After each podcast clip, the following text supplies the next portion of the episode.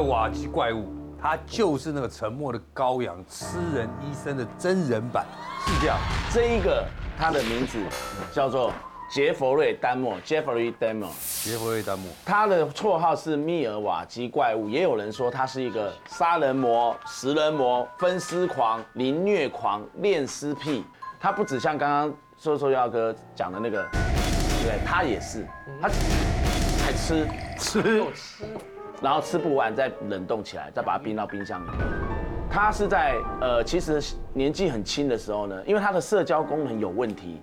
他据说应该是有这个同性恋的这个倾向啦。那因为他没有办法去跟正常跟一个女孩子交往，嗯，他连谈天都会很害怕，很害羞，很自闭，很宅。在那个年代，大概是在一九七八年到一九九零九一，他因为他在九一年被抓的嘛。我想九一年，我先讲九一年他被抓，九一年七月那一年夏天，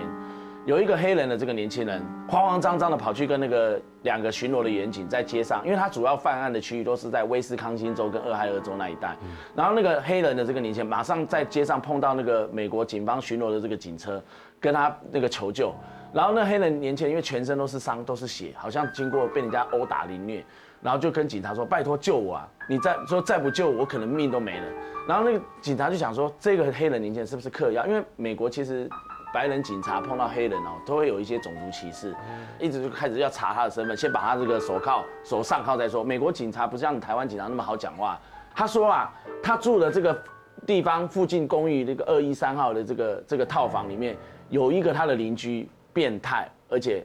恐怖，然后要把他杀了，扬言要把这个黑人年轻人啊。把他给剖开来，把他心挖出来，然后烹煮吃掉，这么狠。那警察半信半疑的，好，没关系，反正你你手铐都上了嘛，就带着他，照着黑人这个年轻人，就跟着他到他讲的那个恐怖的邻居住的那个公寓二一三号。门一打开，有一个就是非常长相斯文这样的一个金发男子，皮肤白皙，然后这个看起来就是白白净净的，他很很冷静的就站在门口。然后他看到那两个警察手铐着那个黑人年轻人的那个两只手被铐起来嘛，他也很冷静的跟警察说：“你要不要先把他的手铐给解开来？”哎，完全不会怕警察来找他哎。结果后来那个门一打开，那个非常酸腐臭味，那个刺鼻的这个臭味啊，全部都是从那个室内飘出来，警察闻到都快吐了。后来就说要进去看杰弗瑞·丹莫，他也很冷静，看就看呐。结果呢，马上。不看则已，真的，一看就完蛋了，马上就把他抓了。为什么？他的，我觉得这个照片虽然黑白处理有点暗沉了，但是蛮恶心，里面都是几乎是蚕丝肉块，都是很多的肢体，这么多，有手有脚，然后还有很多的，所有的这个被害人死者的肢体，大大小小、长长短短，几乎。截肢的也差不多啦，分尸的也差不多，都在里面堆在他的好像仓库，他的房子里面就俨然是这个尸体和尸块和肢体残肢的这个收集的这个地方，屠宰场嘛。而且你看这个冰箱啊，警方后来把这个冰箱冷冻库一打开，是他吃剩下来的人肉，切了一块一块的，然后冰在那个冷冻库上面，还没有吃完，他还继续冰着。有些是要保留，他不想他不想吃，他就一直持续的冰着。除了这个冷冻库上面啊，另外一个这个冷藏冷藏的这个冰箱和柜子那边，全部都是他剖下来分尸下来的肉块，非常的恶心。当然马上就把他逮捕啦。但是大家会想说，为什么这样一个年纪轻轻，看起来当时才三十出头、二三十岁的年轻人会犯下这些冷血的案件？其实要追溯到他第一次杀人的时候，是在一九七八年，他高。对，高中毕业那一年，高中对他高中毕业那年十八岁的时候，这个杰弗瑞·丹莫，他的爸爸妈妈其实都是算是高知识分子，因为他爸爸好像是那种化学博士，可是父母亲感情不睦，然后就婚姻失和，后来十八岁他高中毕业那一年离婚，然后杰弗瑞·丹莫呢，他因为我刚刚讲他社交的这个能力有问题，他从小就很自卑，不太敢跟女孩子开口讲话，那跟年跟男生男性同才还勉强可以。所以可能导致说他只敢跟男的在一起，而且导致他的这个这个性癖好就专注在于男性跟他同性的这方面。而那一年呢，他是其实是自己住的，他就顺道开车载了同校的一个男生叫 Steven，嗯，他顺搭顺风车载他回家，才在家附近的时候车停下来了，然后两个人进来就在车上做爱做的事，两个男生，然后呢就开始翻云覆雨在车里面车震了。车震完之后呢，这个 Steven 就说他回去了。杰弗瑞丹莫把他拉起，你不要走。他情急之下，除了拉住他的手之外，另外一只手就拿起车上随身放的这个哑铃，往他头上夯下去啊，扎了那个史蒂文血流如注，车门还没开就开始在倒在那个车子椅子里面，然后而且还一直砸一直砸，把他头都砸了好几个窟窿，然后一直血一直流。这个杰弗瑞丹莫他其实很紧张，紧张让他赶快先把这个这个车子开着开着找那个大型的那个塑胶袋去那个。商店、超市买那个塑胶袋，赶快把它装起来，装起来放到这个这个车子那个后面，然后呢，开始要载载出去外面丢掉。然后路上其实他有碰到警察那个拦截，然后警察看到那个他车子车厢那边载着一个很大的个这个黑色塑胶垃圾袋包的东西，还问他是什么，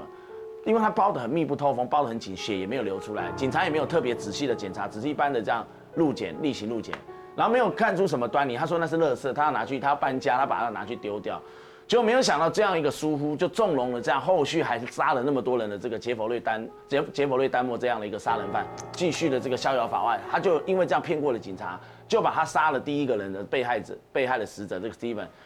成功瞒过警察路检，骗过警方之后，开车回到他家的后院的院子，挖了一两公尺深的这个土，把他埋到里面。因为他整个后面的事情做得太干净了，干净利落，所以一直到后来他落网了，被抓了之后坐牢了。都没有找到那个 Steven 的这个被害的死者的这个尸体。后来这个事情发生的时候，虽然他沉寂了一段时间，看起来是没有杀人，因为一九七八年高中毕业犯案嘛。然后后来他就去念大学，可是大学念了一个学期，马上就被退学了。所以恐不恐怖？恐怖啊！他听得很专心，真难得。那所以他念了一学期就退学了。退学了之后呢？杰弗瑞·戴姆莫，他的爸爸毕竟是高知识分子，希望他说：“那你去当兵回来，再看看要不要再念书啊？还是你要去社会投入社会工作？”所以他就去自愿从军。美国是募兵制的国家啦，他在里面也很不受教，因为同才关系他处的不好，交际这个能力又差，所以没有多久他就被这个军方退训了。我不要这种志愿兵种，拖累了这个美军的素质，就把他给 fire 掉了。所以他又回到了这个民间，他开始呢性情也开始这个暴力，因为他从小呢。他会去拿这个小动物做分尸，小时候就会拿小动物做分尸，分尸分尸分尸久了之后，他就到了十四岁开始有这种性观念的时候，就把这个分尸跟性观念结合在一起，就是变成一种变态的这种倾向。一九八七年的时候呢，你知道吗？他用这个钱，然后在夜店碰到三个年轻的男生，然后骗他们说，啊比如说什么做那个模特啊、外拍啊，怎么样怎么样，结果没想到就在那个饮料里面啊下药，把他们迷昏了，把这三个男生给勒毙了。所以你看，从他一九七八年杀了第一个人 Steven 之后，到一九八七年九年之后，他又杀了三条人命，四条人命在他这个手上啊。当然，他中间有没有？我刚不是说他进出监牢好多次吗？因为别的罪名，什么这个性骚扰啦、铺露啦、猥亵啦，包括也曾经在夜店当着两个小朋友、小男生啊，在他面前在小男生面前就是猥亵他们，然后而且暴露他的下体，所以。那个时候呢，也被人家告，然后就因为这样的一个关系，性骚扰、暴露罪、猥亵等罪名哦。你看那么多罪，他最后只吃了十个月的牢饭，因为他这方面还蛮会帮自己辩护的，用他的这个高招哄骗的高招，骗过他自己的辩护律师跟这个陪审团，还有这个这个法官，所以他只吃了四个月牢饭。可是，在等待判决要坐牢的这个期间呢，你知道吗？他又杀了第五个被害者，嗯，第五个这个人命也被他杀了，真的很倒霉。然后呢，陆陆续续，他是在一九九零到一九九一年这一两年间，他又杀了十二条人命，哇，前前后后。而他杀人的共同的特征，就是我刚刚讲的，他会到夜店，会到 pub 去寻找那些男生爱玩爱泡夜店，然后会打扮时髦的年轻的男生，然后跟他们讲啊，你们体格不错啊，然后。可不可以当我的这个 model？要摄影的 model 到我家去，我家就是一个摄影工作室，然后做外拍。像他这样就不行啊，他喜欢身材不错，没有没有那个大肚腩这样。然后，而且他几乎都选择那种精壮的那种黑人的体格。你看他是，那我们现场都还蛮安全的。好险好险好险！但是唯一也有一个破例，就是他曾经对一个十四岁的亚洲裔的这个青少年一个小男生下手。那当时这个亚洲裔的这个青少年小男生，还因为趁这个这个杰佛瑞丹莫出去买东西的时候，赶快跑出去，逃跑出去呢，他也是全身都赤裸，因为衣服裤子都被他扒光了，被他性侵啊。扒光了之后，全身之后还身上也是有伤，跟我刚刚一开始讲那个黑人年轻人一样。跑出去之后，这个亚洲裔的十四岁年轻人青少年，他赶快请那个碰到一个美国的路上一个小姐，很热心的小姐，看他这样子，就赶快帮他打9 1 1报案。九一一之后，警察马上到了现场，那两个警察就。要看这个小男生，要这个年轻的牙医，这个十四岁青少年发生了什么事？可是鸡同鸭讲，因为那个牙医的青少年英文不是很好，讲不太清楚。那两个美国警察根本不知道他在讲什么。结果那个杰弗瑞丹莫这时候买东西回来了，就好像电影演的呀，买中回来看到这个家楼下那边有这种状况，在他家附近的巷口，马上跑上前去，他跟警察说，这个十四岁的亚裔青少年是他十九岁的爱人。他为什么要讲十九岁？他不能讲十四岁啊？在美国是保护青少年，保护也是保护儿童幼童的，在十八岁以下一样。如果你讲他年龄、实践年龄，这个杰弗瑞丹莫马上被抓。所以他很聪明，他说他是他十九岁的爱人，他们刚刚为了一些事情在吵架，没有关系，我会带他回去。结果两个警察不疑有他，因为因为听不懂对方，他不会讲英文嘛，听不懂对方讲什么，就把他交给杰弗瑞丹莫。杰弗瑞丹莫把他带回去他的住宿之后，当天晚上他就被杀了。如果那一天中午警察没有把他交还给杰弗瑞丹莫的话，是不是就救了这个十四岁亚裔青少年的一命呢？事实上，杰弗瑞丹莫后来在跟警方在做笔录的时候，他也承认说，他其实不是那么爱杀人的。他也曾经试图想说他不要杀人，可不可以？可以。结果呢，你知道吗？他因为他喜欢对方，他是想要把对方留下来，所以他就把对方的这个头啊开一个洞，开一个窟窿。他没有杀死他，只是把他的头、脑部、脑袋开一个洞，然后希望他能够变成瘫痪的植物人在那边。可是你想想看，人人这样子头脑头脑上脑袋瓜开一个洞，能活多久啊？嗯。而且最糟糕的是，为什么他活不成？他还在人家脑袋瓜里面灌水银呢。就算想要学他爸爸丰富的化学常识和知识，也不知道怎么用到这个方面，把那个水银灌进去，这样会活才怪。就就几乎是凌虐式的这样。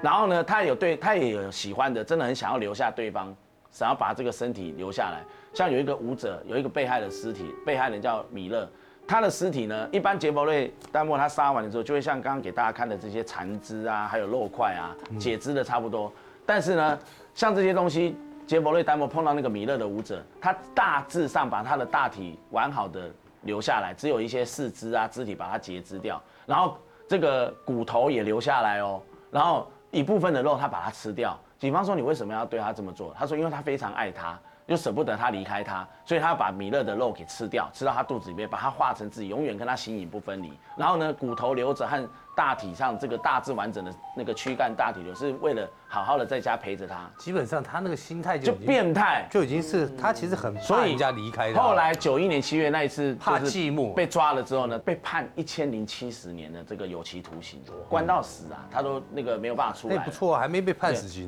对，没有被判死刑，一千零七十年。可是呢，在九一年入狱之后呢，锒铛入狱之后，九这个九四年，就民国八十三年十一月二十八号，他在牢里面就被他牢里面的这个狱狱友啊，